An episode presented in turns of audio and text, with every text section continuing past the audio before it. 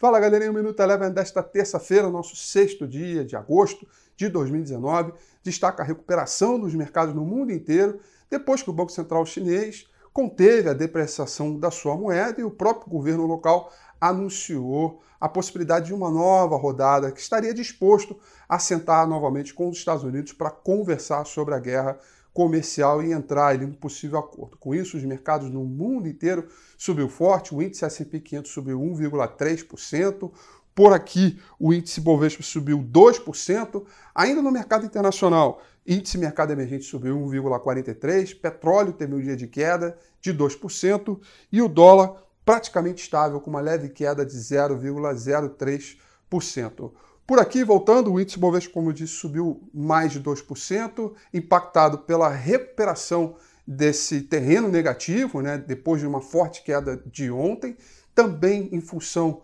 das ações da IRBR que contribuíram para o humor positivo, depois de um resultado bastante forte e revisão do gás a empresa subiu aí mais de 5% na sessão de hoje e também por conta das empresas de consumo e varejo que tiveram destaques fortes, com altas de mais de 2%, por conta da ata do Copom que saiu mais cedo. A ata reafirmou a ideia de que poderia reduzir juro uh, Selic na condição da aprovação da reforma da Previdência. O Minuto Eleven fica por aqui. Quer ter acesso a mais conteúdos como esse? Inscreva-se em nosso site www.elevenfinancial.com e também siga a gente nas redes sociais. Eu sou Rafael Figueiredo e eu te espero no próximo Minuto Eleven.